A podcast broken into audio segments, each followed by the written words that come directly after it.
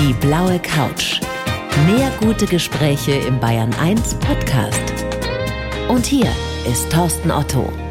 Professor Gerhard Trabert, ich freue mich sehr, dass Sie da sind. Herzlich willkommen. Ja, ich freue mich auch, im sonnigen München sein zu dürfen. Und wir haben ja gerade schon ein bisschen rumgeflaxt und ich habe Ihnen ein schlechtes Kompliment gemacht und habe gesagt, Sie sehen mindestens zehn Jahre jünger aus. Sie sind ja fast Mitte 60. Wie gibt's das? Was ist das Geheimnis? Ist es die Tatsache, dass Sie etwas tun, was Sie zutiefst befriedigt, was Ihnen einfach große Freude bereitet? Ist es das? Ja, ich glaube, das spielt da schon eine große Rolle. Ja, dass ich mit dem, was ich tue, im Einklang bin, dass ich mich da sehr wohl fühle, dass mir die Arbeit viel schenkt. Also es ist ja nicht nur, dass ich etwas gebe, sondern ich bekomme sehr viel zurück in diese Arbeit.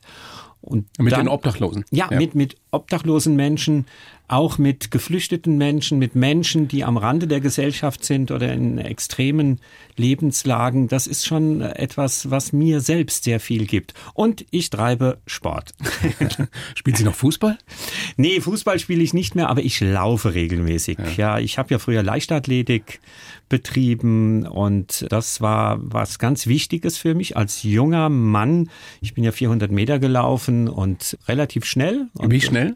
47,5. Wow! Ja, als Junior. 47,5? Das ja, ist aber deutsche Spitze gewesen damals, äh, oder? Das, als Junior war ich ja. in der Nationalmannschaft und äh, manche kennen ihn vielleicht, Harald Schmid. Na klar, äh, der, legendärer 400 Meter Hürdenläufer. Genau, wir waren zusammen in der Staffel und sind im Jahr 75 Vize-Junioren Europameister in der 4x400 Meter Staffel geworden. Wow, Respekt. Ja, und, und das war aber für mich als junger Mann äh, war es wichtig, darüber so ein Selbstwertgefühl, so ein Selbstbewusstsein und Ausdauer äh, zu entwickeln. Und ich glaube, das hat mich sehr geprägt für mein ganzes Leben. Davon zehren Sie offenbar auch heute noch. Ja. Herr Trabert, ich war am Wochenende in München unterwegs mhm. mit meiner Tochter. 15 Jahre alt, an der Münchner Freiheit.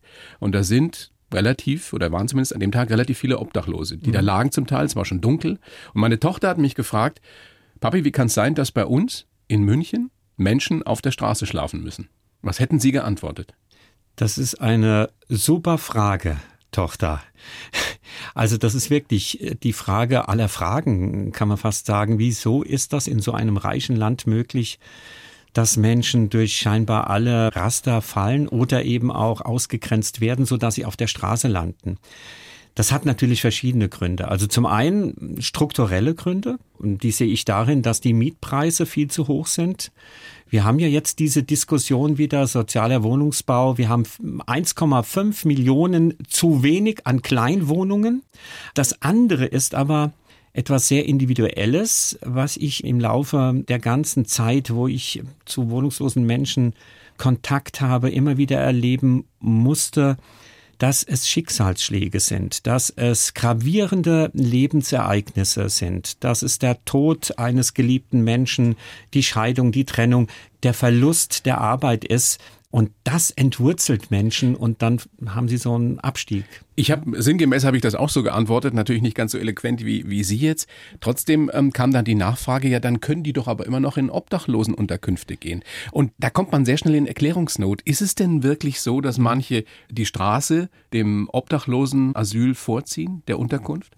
Ja. Warum? Genau. Aber dann muss man genau hinschauen, warum ist das so? Also zum einen nochmal ganz klar, wir haben zu wenig Übernachtungsmöglichkeiten. Okay. Zu wenig für Frauen, zu wenig für wohnungslose Menschen mit einem Hund, zu wenig für wohnungslose Paare. Also das ist schon mal ein Faktum. Das andere ist, wir haben immer noch in diesen wohnungslosen Unterkünften häufig sehr große Räume, wo sechs, acht Menschen untergebracht sind. Und das können viele einfach nicht ertragen, mit so vielen Menschen zusammen in einem Raum schlafen zu müssen. Also das sind wirklich ganz gravierende Faktoren, die dazu führen. Es ist ganz selten, dass jemand quasi diesen Weg wählt, weil er das so toll findet. Ich wollte gerade sagen, freiwillig legt sich doch keiner im Winter bei minus drei, vier Grad draußen hin. Ja, oder? aber ja. dann ist es zum Beispiel, also wir haben schon äh, Schlafsäcke an Hunde mitverteilt, weil der Hund der Partner ist. Das ist auch ein Schutzfaktor vor Gewalt. Aber viele haben uns gesagt, ich gehe jetzt nicht in ein Wohnheim, wenn mein Hund in ein Tierheim muss. Das heißt, die Hunde dürfen da auf keinen Fall mit. Meistens ist das nicht möglich. Das verstehe ich auch nicht, dass man da noch keine Unterbringungsmöglichkeiten auch für Hunde geschaffen hat. Aber dann ist es wirklich häufig auch das Setting in diesen Wohnheimen, das nicht nicht immer so ein schönes Ambiente ist. Und wie gesagt, zum Teil haben wir ja auch Menschen, die, ja, ich würde mal ganz bewusst sehr neutral formulieren, die eine spezielle Persönlichkeitsstruktur haben. Und das bewerte ich jetzt überhaupt nicht. Aber es fällt ihnen schwer, und ich glaube, mir würde es auch schwer fallen, dann in so einem großen Raum mit anderen zusammen zu wohnen, mit der Angst, ich bekomme vielleicht was gestohlen, mit der Angst oder mit dem Erleben, da schnarcht einer die ganze Zeit, da ist einer nachts unruhig. Also wir bräuchten da auch mehr Einzelzimmer. Fakt ist auf jeden Fall, hinter jedem Einzelnen oder jeder Einzelnen, die da liegt oder die man da sieht draußen, steckt im Zweifelsfall ein schlimmes Schicksal. Warum gucken wir so gerne weg? Beziehungsweise ja. andersrum gefragt, was sollten wir tun? Es ist ja nicht damit getan, dass man da vielleicht einen Euro reinschmeißt. Sollten wir das Gespräch suchen? Wie machen Sie es? Ja, also beide Fragen sind sehr wichtig. Warum wir wegschauen, das hat vielleicht damit zu tun, dass wir Berührungsängste haben, dass wir Vorurteile haben, dass wir vielleicht auch erkennen, dieses Leben, das so weit von uns entfernt erscheint, ist gar nicht so weit entfernt. Das, Kann jedem passieren im Zweifelsfall sowas durch einen Schicksalsschlag? Genau, ja, also das ist so das, was ich auch gelernt habe in all den Jahren. Zum Beispiel, ich schreibe ja über einen Mann, der mit ansehen musste, wie seine Frau und seine beiden Kinder überfahren wurden, vor ihm auf dem Zebrastreifen.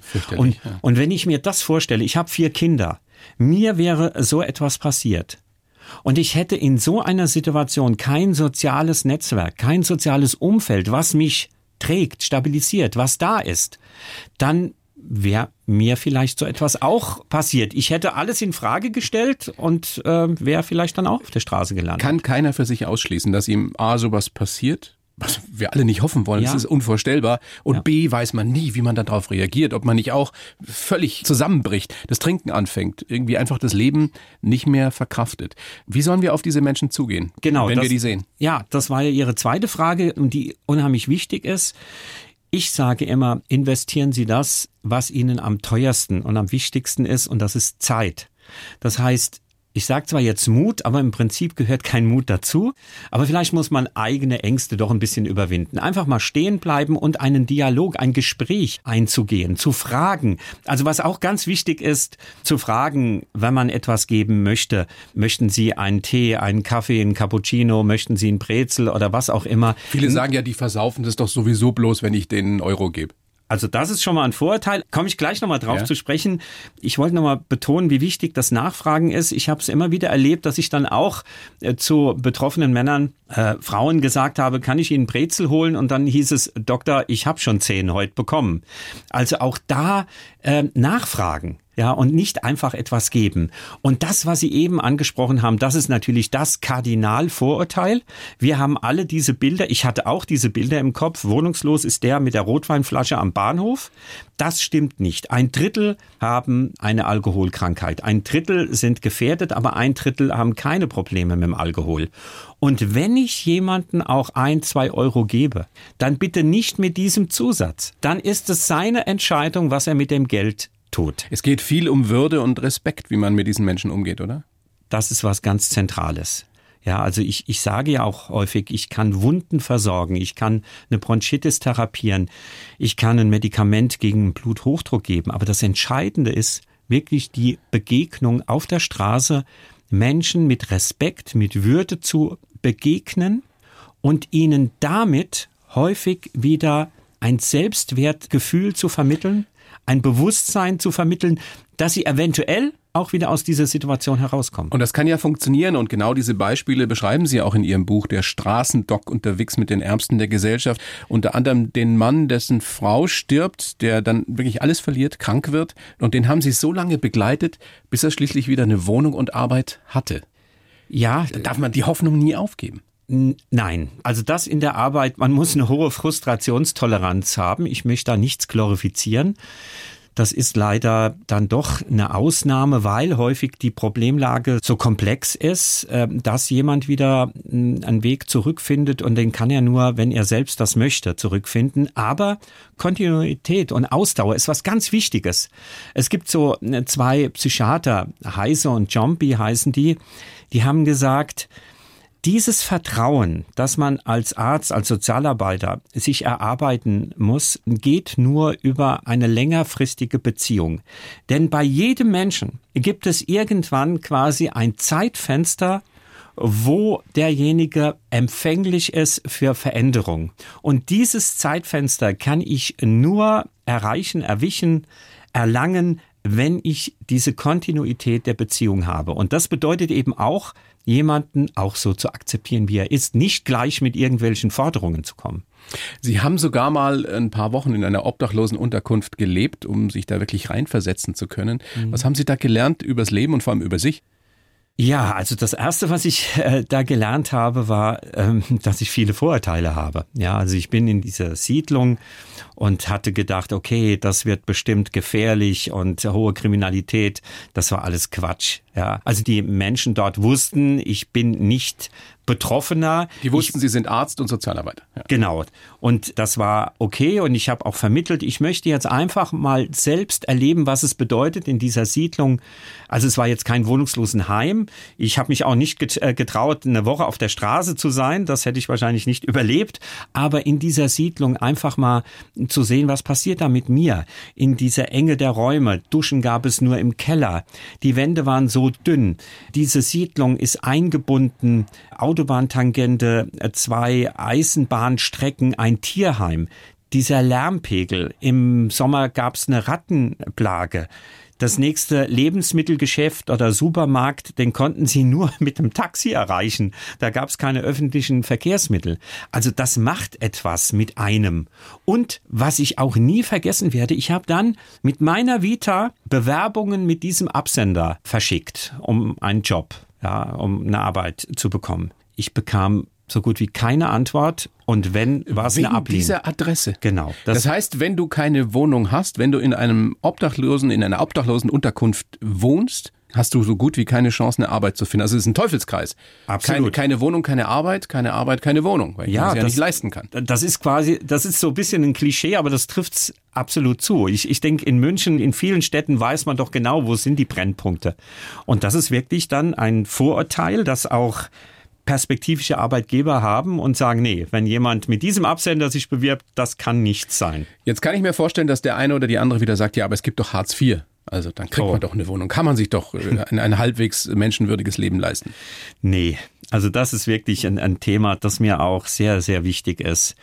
Dieser Hartz-IV-Sätze. Ich versuche es immer transparent zu machen und frage häufig auch Entscheidungsträger, Politiker, wissen Sie, was eine alleinerziehende Mutter, übrigens 45 Prozent aller Alleinerziehenden, und das sind meistens Frauen, sind von Einkommensarmut betroffen. Das ist ein Skandal für sich, dass der Familienstatus quasi ein Armutsrisikofaktor Obwohl ist. Obwohl sie arbeitet. Genau.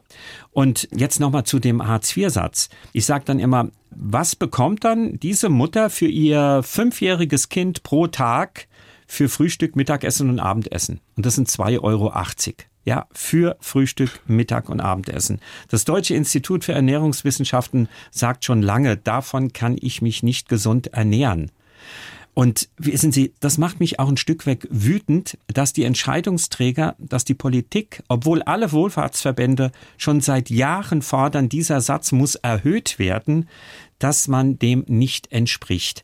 Und ich glaube, das liegt zum Teil daran, dass wirklich viele Entscheidungsträger, viele Politiker aus der oberen Mittel, aus der Oberschicht kommen. Sie können sich gar nicht mehr vorstellen, was es bedeutet, mit so wenig Geld in dieser Gesellschaft leben zu also müssen. Also Sie sagen, ich übersetze es nochmal, wenn du in Deutschland, in einem der reichsten Länder der Erde, einen Schicksalsschlag erleidest und darunter vielleicht temporär zusammenbrichst, krank wirst, was auch ja. immer, dann kannst du so durchs Raster fallen, selbst in diesem Land, dass du dir ein menschenwürdiges Leben nicht mehr leisten, nicht mehr erlauben kannst. Ja. Weil du ja auch keine Möglichkeit hast, mehr teilzuhaben am gesellschaftlichen Leben. Ins Kino zu gehen, genau. ins Fußballstadion, dir eine Currywurst zu kaufen, was auch immer. Genau. Also einmal ist wirklich das eine existenzielle Frage. Ja, ich kann mich nicht gesund ernähren. Ich muss die Eigenbeteiligung im Gesundheitssystem, ich kann mir keine Brille finanzieren. Ab dem 18. Lebensjahr werden keine Brillen mehr finanziert. Nur bei einer stärksten Sehbehinderung. Aber Sie haben vollkommen recht. Das ist auch ein ganz wichtiger Aspekt, dass die Partizipation, die Teilhabe an unserem gesellschaftlichen Leben, für viele ist es so wichtig, auch mal in ein Fußballstadion wieder gehen zu können oder in eine kulturelle Veranstaltung dazuzugehören. Oder um es auch noch mal ganz transparent zu machen, im Sommer gehen Sie mit Ihrem Kind durch die Fußgängerzone und Ihr Kind hätte gern ein Eis. Ja, was kostet jetzt eine Kugel? Ja, 1,10, 1,20. Ja, das können Sie Ihrem Kind überhaupt nicht finanzieren. Das ist ja der ganze Etat für das Mittagessen und noch mehr. Und nochmal, da, da sprechen wir jetzt noch gar nicht über Leute, die obdachlos sind. Ja. Sondern Menschen, richtig. die in Lohn und Arbeit stehen und sich das nicht leisten können. Ja, das ist wirklich, das hat natürlich, also soziale Transferleistungen, Hartz IV, da ist das so extrem, aber wir haben natürlich auch diesen Billiglohnsektor, der nur ein bisschen über diesem Satz ist. Ich bin auch ein Verfechter von einem höheren Mindestlohn. All das sind strukturelle Faktoren, die dazu führen, dass Menschen ausgegrenzt werden, dass sie nicht teilhaben können an einem normalen gesellschaftlichen Leben. Und viele sind nach wie vor der Meinung, was geht's denn mich an? Mir geht's ja ganz gut. Dass das zu einer Spaltung der Gesellschaft führt und, und führen wird in Zukunft, die uns alle betrifft, das haben viele noch gar nicht auf dem Schirm. Ja, also ich sage ja immer, wir dürfen keine Ellenbogengesellschaft sein, sondern eine Schulterschlussgesellschaft.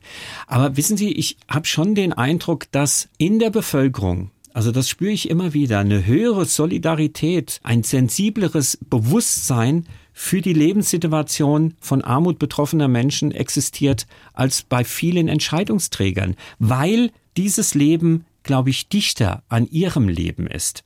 Und manchmal denke ich, ist so, so eine Distanz, so ein, was geht es mich an, auch darin begründet, wenn ich mich intensiver damit beschäftige, wir hatten eben das Thema schon, dann wird man vielleicht bewusst, das könnte auch mir passieren. Also man will es wegschieben. Ja. Nicht, weil man ein schlechter Mensch ist, sondern weil man einfach Angst hat davor, dass es einem auch vielleicht passieren könnte. Ich würde sagen, das ist einer der Hauptgründe, ja. Puh, also das ist ein fast schon existenzielles Thema. Was heißt fast schon? Ja. Es ist ein existenzielles Thema, das uns eben alle auch betrifft. Ihr Buch ist unbedingt lesenswert. Der Straßendoc unterwegs mit den Ärmsten der Gesellschaft.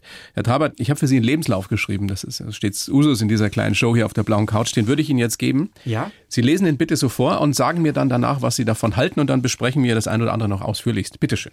Okay, ich heiße Gerhard Rabert und muss Leben retten. Muss.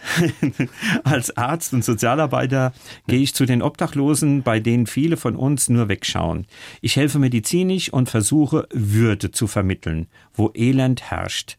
Die Begegnungen kosten Kraft, aber ich bekomme auch viel zurück. Geprägt hat mich meine privilegierte Kindheit im Waisenhaus. Damals wurde soziale Gerechtigkeit zum wichtigsten Thema für mich. Wenn ich nicht als Straßendoc unterwegs bin, lehre ich an der Uni oder helfe in den Krisenregionen der Erde. Ich weiß, dass ich meiner Familie viel zumute, aber ich kann mich einfach nicht verstecken. Ja, das ist, das ist okay. ähm, ja, es ist immer schwierig, über sich selbst äh, etwas zu sagen. Ich hätte eine Einschränkung, das mag vielleicht jetzt verwundern. Äh, der Satz, ich helfe medizinisch und versuche Würde zu vermitteln, ja, wo Elend herrscht. Ich würde sagen, es herrscht nicht immer Elend. Ich erlebe gerade unter äh, wohnungslosen Menschen, unter Menschen, die in extremer Armut leben, auch gerade bei geflüchteten Menschen, sehr viel gegenseitige Hilfe, sehr viel Fürsorge und Empathie. Aber nicht nur, oder? Nein, nicht nur. Aber mir ist es wichtig, das auch mal deutlich zu hm. sagen. Ich habe so eine Fragebogenerhebung, so eine Expertise durchgeführt. Da habe ich wohnungslose Menschen gefragt, was können andere von ihnen lernen? Ja, das, die Frage hat schon viele verwundert. Und am häufigsten wurde geantwortet, Fürsorge, füreinander da zu sein. Weil man sonst auf der Straße vielleicht gar nicht überleben kann, oder? Wenn man ganz allein ist. Ja, aber ich glaube, da haben Sie recht, aber ich glaube, es ist wirklich auch so ein Bewusstsein, so ein, so ein Füreinander wirklich da zu sein, wie wichtig das ist, wenn Sie existenziell so am Rand sich befinden, wie wichtig, also das ist das Letzte, was bleibt, wenn alles Materielle und es ist an sich das Wichtigste, was sein sollte, ja, auf dieser sozialen Ebene füreinander da zu sein. Und das Spannende ist, ich habe das übrigens auch häufig in anderen Ländern, ja, also ich, ich war jetzt gerade wieder in Kenia und wir haben dort ein Projekt für die Straßenkids. Und wenn wir kommen, die Straßenkids führen uns zu den Kindern, denen es schlecht geht. Sie nutzen nicht die Chance, jetzt uns an sich zu binden, sondern sie führen uns zu denen, denen es schlecht geht. Und das habe ich immer wieder erlebt. Und das also, ist was sehr Schönes. Das ist auch eine hochspannende Erkenntnis für ganz, ganz viele von uns, dass Solidarität und menschliche Zuwendung vielleicht sogar da ausgeprägter ist, wo man es ja überhaupt nicht vermuten würde. Ja, ja, das würde ich auch so sehen. Könnten wir uns vielleicht das ein oder andere abschauen sogar. Und vielleicht beim nächsten Mal hinschauen. Das wäre ja auch schon was. Absolut. Also wir reden natürlich über Armut und das ist bei uns immer sehr stark über das Einkommen, über Geld definiert. Es gibt ja auch Beziehungsarmut. Und diese Wohlstandsverwahrlosung. Ja, ja, genau. Ja, ich glaube, diese Form von Armut haben sie in ganz privilegierten, ökonomisch abgesicherten Kreisen. Und diese Beziehungsarmut, die habe ich gerade bei Menschen in der Obdachlosigkeit oder in Flüchtlingslagern so gut wie nie gesehen. Weil vielleicht viele von denen, denen sowas passiert, die auf der Straße landen, auch besonders empfindsame, sensible Menschen sind? Das ist sehr schön, dass Sie das so formulieren und so fragen, weil ich glaube das auch. Ich glaube, dass viele dieser Menschen sehr sensible, empfindsame Menschen sind und dann mit Verlust, mit Stigmatisierung, mit Ausgrenzung nicht umgehen können, was ich nachvollziehen kann. Das ist jetzt kein Vorwurf.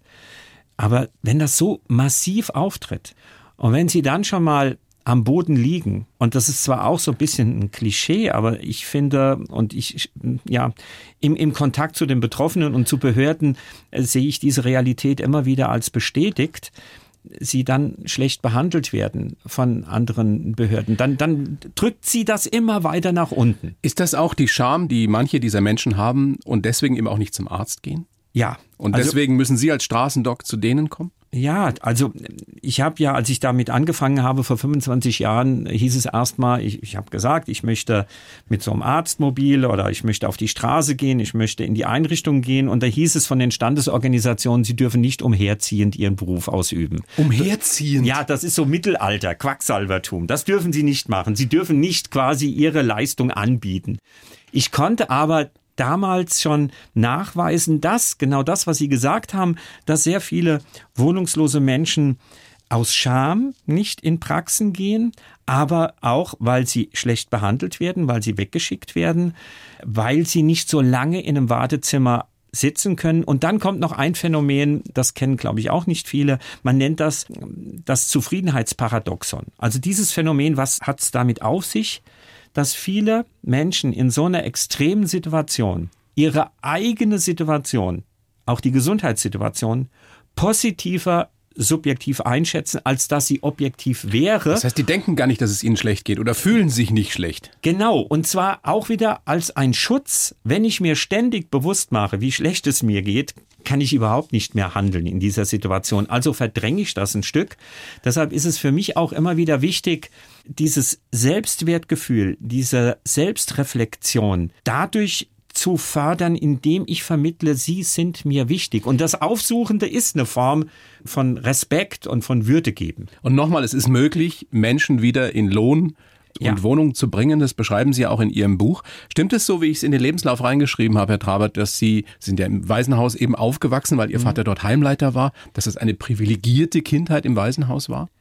Ja, natürlich. Ich war auch Außenseiter. Ich war der Sohn des Erziehers. Und ich habe natürlich sofort gemerkt, ich bekomme mehr zu, zu Geburtstag, äh, Weihnachten, wir fahren in Urlaub. Ich habe zwei Eltern, die mich lieben.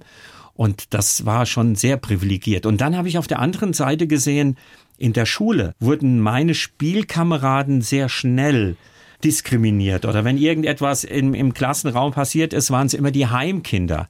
Und das hat mich sehr betroffen gemacht, das hat mich traurig und auch wütend gemacht. Und ich habe als Kind nicht gesehen, wo ich etwas dieser Ungerechtigkeit entgegensetzen konnte. Und das hat mich, denke ich, für die Zukunft geprägt. Aber das war wirklich das Schlüsselerlebnis damals, dass Sie für sich äh, soziale Gerechtigkeit als Lebensthema entdeckt haben. Ich glaube schon, dass das eine, ob es das Schlüsselerlebnis war, das hat mich sehr geprägt.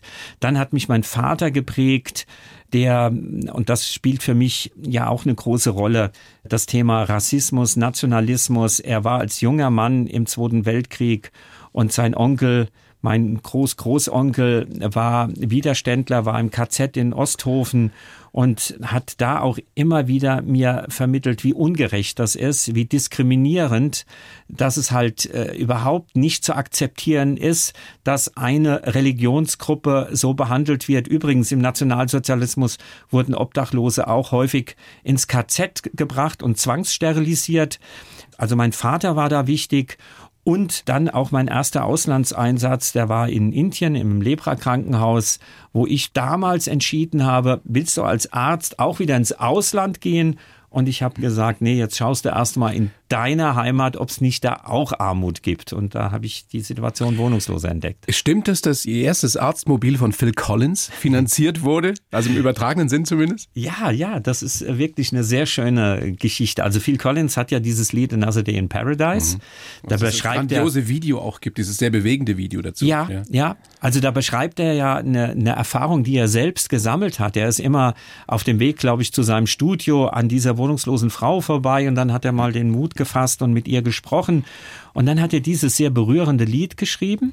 Und er hat im, in diesem, im Jahr 97 dann 200.000 D-Mark damals noch dem Deutschen Caritas-Verband für die medizinische Versorgung Wohnungsloser gestiftet. Und wir haben 20.000 D-Mark bekommen und haben unser erstes Arztmobil angeschafft. Und die Geschichte Tolle geht Geschichte, noch, ja. ja, und die geht noch weiter. Ich war damals mit einer Sängerin, mit Anita Zimmermann, die auch Sozialarbeiterin ist, unterwegs mit diesem Arztmobil und wir haben einen deutschen Text geschrieben keine Übersetzung. Und dann haben wir das der Agentur geschickt und die haben dann gesagt, wir wollen die englische Übersetzung. Von Phil Collins, der Agentur. Ja, ja, genau. Wir wollen die englische Übersetzung eures deutschen Textes und dann hat diese Agentur, und sie haben uns geschrieben, das hätten sie noch nie gemacht, das Recht übertragen, dieses Lied in Deutsch für Benefizzwecke äh, zu veröffentlichen. Und der Text steht ja auch in dem Buch ja, drin. Wunderbare Geschichte. Ja. Also das ist schon aller Ehren wert, was Sie da tun. Herr Trabert. Also Sie sind ja auch ausgezeichnet, weiß nicht, Bundesverdienstkreuz haben Sie, glaube ich, auch schon bekommen. Bedeuten Ihnen solche Auszeichnungen was? Also die, die Frage, die dahinter steht, was ist Ihre eigentliche Motivation? Machen Sie es ausschließlich aus altruistischen Gründen, also für die anderen, oder ist das einfach etwas, ja, was Ihnen ein so gutes Gefühl gibt, dass Sie süchtig danach sind? Oh, das sind jetzt viele Aspekte. Also einmal würde ich schon sagen, das ist nicht nur Altruismus. Und Sie haben schon recht, ich würde es jetzt nicht als Sucht bezeichnen. Aber dieser, dieser Kontakt, diese Begegnung, diese authentische Begegnung, das ist schon etwas, was mir viel gibt. Ja, ich betone das immer wieder. Es ist nicht nur ein Geben, es ist auch ein Bekommen. Was kriegen Sie da zurück von diesen Menschen, denen Sie helfen? Es geht jetzt auch nicht um Dankbarkeit, sondern es ist wirklich das, das Authentische. Nicht mein Haus, mein Auto. Es wird sich nicht über Materielles definiert, sondern es ist eine sehr existenzielle Form des Miteinanders, eine sehr ehrliche Form. An einem Freitag würde niemand aus dem Arztmobil gehen, ohne zu sagen, Doc, ich wünsche dir ein schönes Wochenende.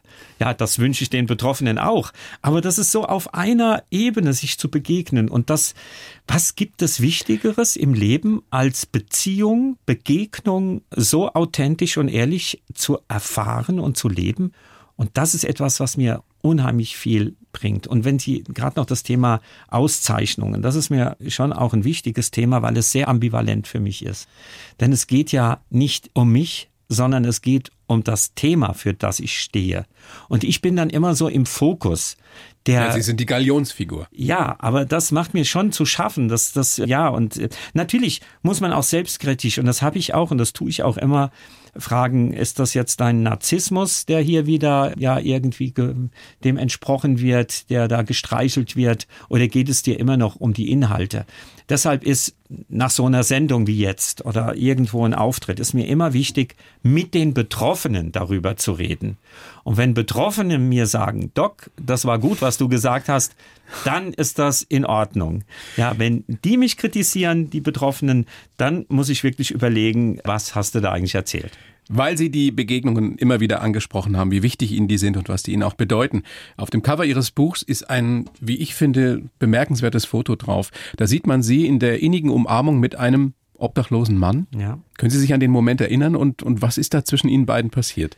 Ja, das ist, äh, das ist ein Mann, den ich sehr lange äh, kenne, der glücklicherweise jetzt nicht mehr auf der Straße lebt, sondern in einem Heim, aber der zehn Jahre lang immer im Winter unter furchtbaren Umständen meines Erachtens dort weiter im Freien gelebt hat. Und ähm, wir haben schon eine intensive Beziehung. Es war immer so ein bisschen der, der, der Kampf im positiven Sinne, dass ich versucht habe, ihm deutlich zu machen, Sie müssen jetzt in eine Einrichtung, da wollte er nicht hin, oder in, wir besorgen Ihnen eine Unterkunft, wo Sie allein sind. Und ja, das war so ein Ringen, äh, geprägt von gegenseitigem Respekt und Sympathie. Und er hat einen ganz eigenen, verschmitzten Humor. Ja, aber er ist auch wirklich ein, ein ganz besonderer Mensch, der, der sehr viele Brüche in seinem Leben erleiden musste. Und dieser Moment war wieder ein Moment, wo ich gesagt habe, wenn Sie jetzt weiter auf der Straße bleiben, dann erfrieren Sie. Ja, und da haben wir uns ja tief in die Augen geschaut. Und das war dann ein Moment, wo er dann gesagt hat, okay, Doc, dann komme ich jetzt mit. Ja, und das war eine große Erleichterung. Also ich kann das wirklich inzwischen nachvollziehen, was Ihnen diese Begegnungen geben und was Sie da erleben, was Sie da auch zurückkriegen. Trotzdem auch die Frage nach Ihrer Familie, die ja, ja zum Teil drunter leiden musste, weil der Papa einfach oft nicht da war. Auch da wäre es ja möglich gewesen, diese authentischen Begegnungen zu vertiefen und diese, diese emotionalen Erlebnisse zu haben. Kriegen Sie da manchmal in ganz stillen Momenten ein schlechtes Gewissen? Also ob ich nicht da war, da müssten Sie jetzt wirklich auch meine Familie und meine Kinder fragen. Ich glaube, ich war schon da. Was für meine Kinder schon zum Teil schwierig war, waren gerade Auslandseinsätze, wenn ich im Irak, in Syrien, im Mittelmeer. Was ja äh, auch gefährlich war. Ja, genau. Und ähm, da habe ich meinen Kindern viel zugemutet, aber ich habe ihnen, ich, wir haben viel darüber gesprochen. Und ich habe ihnen gesagt, ich kann eben auch nicht anders und ich kann mich nicht hinter der Familie verstecken und dann nicht handeln. Ich muss einfach in Krisenregionen und muss das Privileg, das ich habe, mein ärztliches Wissen dort zur Verfügung stellen.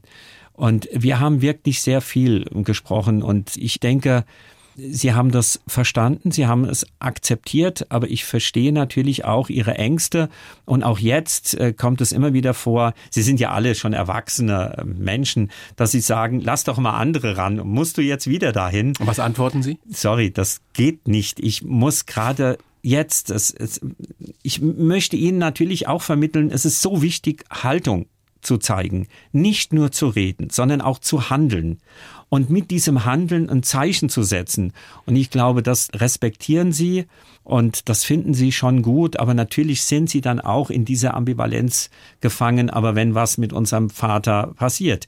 Ich meine, ich habe das ganz ja offensiv auch also und realistisch äh, umgesetzt. Das heißt, ich habe Lebensversicherungen, wenn mir was passiert, darf nicht ökonomisch meine Familie in Not geraten. Ja, das muss man schon auch so sehen. Da bin ich aber meinen Kindern und meiner damaligen Frau und meiner Partnerin auch, auch sehr dankbar, dass sie das so mitgetragen haben. Das können Sie, glaube ich, auch sein. Ja, bin ich auch. Also wenn man so, so eine Verpflichtung spürt, ich muss Leben retten, ich kann nicht anders, ich kann mich nicht verstecken, da gibt es andere Beispiele, wo Familien natürlich daran zerbrechen. Ja, das, das stimmt. Da, und, und wo es lebenslange Vorwürfe gibt, auch gerade der Kinder. Ja, ja, also ich denke, ich bin auch viel bei den Kindern. Ich bin auch da präsent. Also, aber ich kann viel behaupten. Da müssen Sie natürlich die Kinder fragen. ich glaube Ihnen alles. Nee, Ihnen glaube ich alles. Bitte nicht alles Fast glauben. Alles. Nee, da müssten Sie meine Kinder fragen. Aber Sie haben schon recht. Und Sie haben ja auch gefragt, habe ich manchmal so ein bisschen ein schlechtes Gewissen? Ja, ich habe manchmal ein schlechtes Gewissen, was ich Ihnen zugemutet habe aber sie müssen halt diese Unvollkommenheit dann von mir irgendwie akzeptieren. Sie sind kein Heiliger. Nee, das bin ich nicht. Ich habe viele Fehler. Aber das tun wir dann in einer anderen wie, wie entspannt jemand wie Sie eigentlich? Gibt es die Urlaube, in denen Sie einfach mal zehn Tage am Strand liegen? Ah, nee, das ein gutes kann, Buch lesen? Ja, ein gutes Buch, okay. Und Musik hören. Ich bin Fan von Smooth Jazz. Da gibt's immer in, in Mallorca so eine Veranstaltung. Ich muss schon ein bisschen was aktiv machen, also tanzen, ja, ja. Musik hören. Ich entspanne mich durch Sport, ja, Joggen, ja, Radfahren. Äh, das ist mir ganz wichtig, wenn ich äh, durch die Weinberge jogge und höre dann wieder die Vögel zwitschern, dann ist das für mich immer so ein Zeichen, okay, du bist geerdet, du bist jetzt wieder hier angekommen. Weil sie auch wieder sowas wahrnehmen wie die Vögel. Genau, ja. genau, weil ich dann doch im Hier und Jetzt bin. Ne? Das kennen ja viele, das Laufen, da geht einem viel durch den Kopf. Das ist für mich eine Form von Meditation, von Verarbeitung und Schreiben. Schreiben ist für mich auch ganz wichtig. Wenn ich diese Geschichten aufschreibe, dann kann ich sie loslassen. Mhm. Dann stehen sie hier in diesem Buch und dann arbeiten sie nicht ständig in mir. Das ist auch so eine Selbsthygiene, so eine Verarbeitung dessen, was ich erlebt habe. Stehen denn jetzt schon wieder neue Projekte an? Gehen Sie wieder ins Ausland, in Krisengebiete? Ja, das, also das eine, was mir natürlich momentan, was mich sehr betroffen macht, ist die Situation in, in Rojava in Nordsyrien. Da wird leider viel zu wenig auch von den Medien in Deutschland darüber berichtet, dass dort die Kurden eine basisdemokratische Gesellschaftsordnung aufgebaut haben. Ich war sechsmal in dieser Region, in Kobane, Kamischli.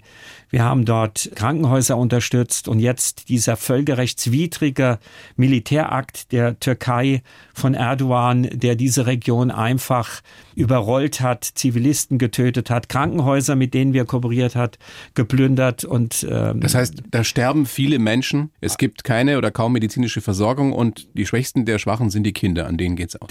Genau, ja und und das ist der NATO-Partner Türkei, wobei mir es immer wichtig ist zu betonen, es geht nicht Türkei gegen Kurden, sondern Erdogan gegen die Menschlichkeit ja, er ist kein Demokrat, er ist ein, ja, ein Diktator, würde ich sagen. Und diese, diese Militärinvasion übrigens auch mit deutschen Waffen, mit deutschen Panzern werden dort Zivilisten getötet.